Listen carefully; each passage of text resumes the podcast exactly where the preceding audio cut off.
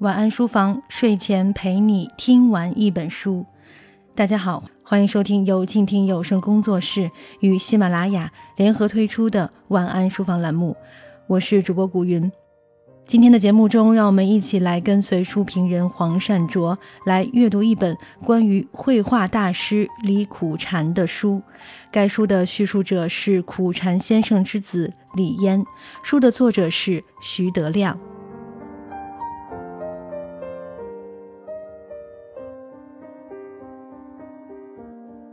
当今书画界，大师的冠冕已成沿街批发的瓜皮小帽。假如无人奉送，还能自购一顶。头顶大师名号的人火矣，以致大师这一称谓在艺术的名利场上几乎通货膨胀。但真正的大师并不为这纷纷萤火所掩，他们在艺术上的精深造诣，甚至成为等称后世的砝码。在相互比量中显出当下一些所谓大师们的斤两。在现当代绘画艺术史上，李苦禅可谓公认的大师。他以酣畅肆意的大写意画，为我国绘画艺术宝库添上浓墨重彩的一笔。现在，艺术品收藏已是财富保值增值的流行手段。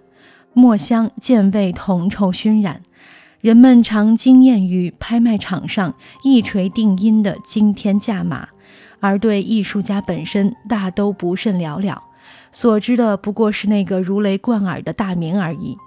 关于绘画艺术，苦禅先生说：“人必先有人格，方有画格；人无品格，行之不远；画无品格，下笔无方。”由李嫣、徐德亮合著的《李嫣聊李苦禅》一书，以身边人的视角，采用对聊的叙述形式和接地气的语言风格，为我们生动呈现一代绘画大师李苦禅的生平往事，从中可瞻视苦禅先生的崇高人格和高超画格。《李嫣聊李苦禅》一书在形式上犹如对口相声的脚本。李嫣作为苦禅先生之子，是主要的叙述者，属于逗哏的角色。徐德亮寻找话头，往外掏摸故事，是捧哏的角色。李嫣对于苦禅先生来说是一子一徒的关系，绘画算得上是李嫣的家学。以相声知名的徐德亮，则是一个杂家，兼有多种身份。他师从李嫣学习绘画，小有造诣。作为本书作者的李徐二人，都是绘画艺术的内行。李嫣承担苦禅先生生活和艺术上的助理角色，长期陪伴父亲身边，如《竹林七贤》中的小婉一样，亲身参与当代绘画大师们的一些群体艺术活动。本书所聊多为李嫣亲历、亲闻、亲见。其所口述的材料可以视为有关苦禅先生以及当代画坛的一点信史。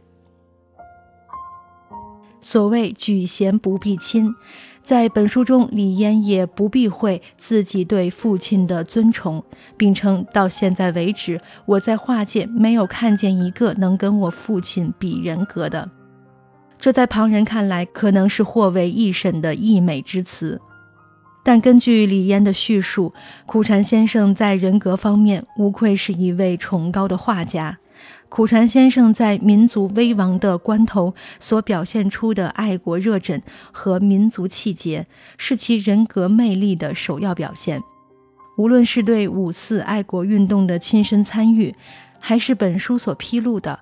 苦禅先生在日本宪兵队的炼狱中经受刑讯拷打而不屈的情节，都表现出一个中国人的可贵骨气。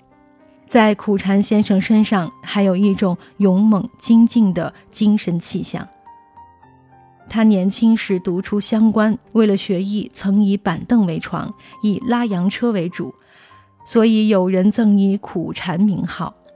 在绘画界人心浮躁、名利相山的当下，苦禅先生这种对艺术百折不回、单纯而笃定的追求，体现了刚健有为的民族精神，堪为画坛垂范。苦禅先生重感情，知感恩，与人为善，侠肝义胆。李嫣深受父亲人格魅力的熏染，所以在苦禅先生受到错误批判和攻击的非常时期，李嫣甘做牛棚，也要维护父亲的尊严。发于中，必行于外。苦禅先生的艺术创作，从一定角度来讲，是其崇高人格在纸卷上的呈现。唐代画家张藻。关于绘画有一个经典的理论：外施造化，中得心源。苦禅先生画中那些迥然远视的鹰隼，在精神气上和他深度吻合，这是其人格在画卷上的艺术流露。苦禅先生的人格对其画格是一种增益。苦禅先生的绘画创作在外施造化，中得心源之外。还注重对民间画匠技艺的传承。苦禅先生在少年时对家乡画匠们的痴迷关注，是他艺术生涯的启蒙。虽然画匠们有传承下来的丰富技法，但是由于他们文化修养缺乏，所以作品的格调不高。苦禅先生认为，在学习他们的技法之外，还要加强文化修养。苦禅先生在文化上的修养，为他的艺术创作进行了深厚的积淀，所以他的作品鲜少匠气。苦禅先生早期的学艺生涯，正是中西文化激烈碰撞的时期。著名学者张岱年说：“中国人多年的文化困惑。”归根结底是一个如何处理好外来先进文化与保持自己文化的民族独立性的关系问题。就绘画来讲，中西绘画并不存在先进落后之分。尽管苦禅先生对只有我们大中华才有的这种画情深意笃，但是他的艺术眼界并不偏爱。他主张不要把中国画和西洋画分得太清楚。正如同辈大师徐悲鸿认为的那样，古法家者守之，垂绝者继之，未足者增之。西方绘画之可采者容之。苦禅先生自身的西化修为，对他的大写意创作也有深刻的影响。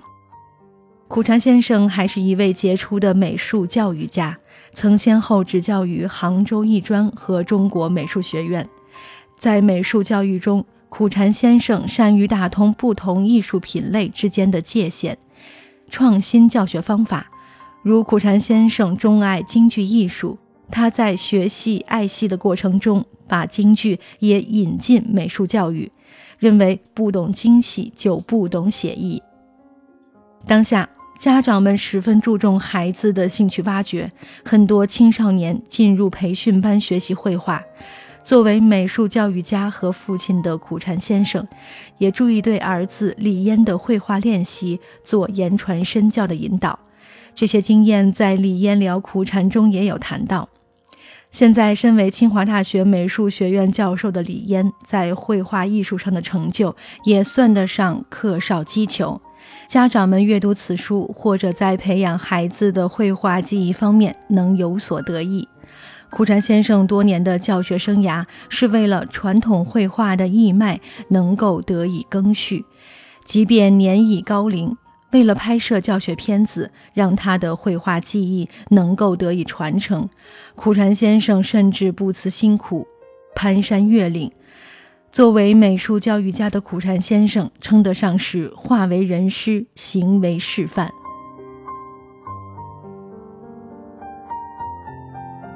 李嫣聊苦禅一书，对苦禅先生的生平交游也有生动详尽的叙述。他与毛泽东的同学渊源，与齐白石的师徒友谊，与同辈大师徐悲鸿、林风眠等的共事经历，以及与电影表演艺术家赵丹、相声表演艺术家侯宝林等人的交情，在本书中都有新鲜生动的讲述。作为亲历者和旁观者的李嫣，也是当代画坛的记录者。在从苦禅先生游的过程中，李嫣拍摄了很多珍贵的照片。这些照片作为当代画坛的见证，收录在本书中，极具史料价值。李嫣聊苦禅不是枯燥的流水记事，没有浮夸的虚焦吹捧，侃侃而谈，随意点染，好似写意笔法。内中有父子之间的深情意念，有画坛典故的娓娓铺陈。它是一部生动有趣又带感情温度的口述艺术史。苦禅先生的人格和画格在本书中得以流芳。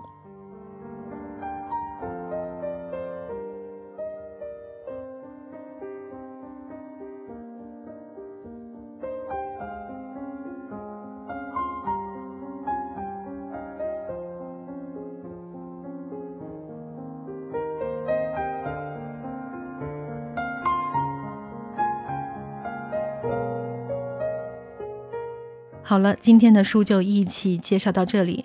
如果你喜欢本篇书评，欢迎在豆瓣中搜索“书评人黄善卓”。我是静听有声工作室主播古云。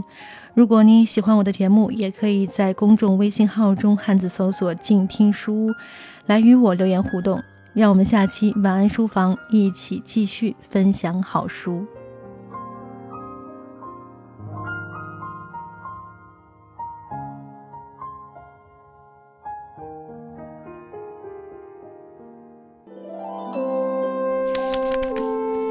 读书是我们了解世界的方法，也是我们每天最好的娱乐。每读一本书，都是一次修行。静听书屋，陪你在每一段向往阅读的路上。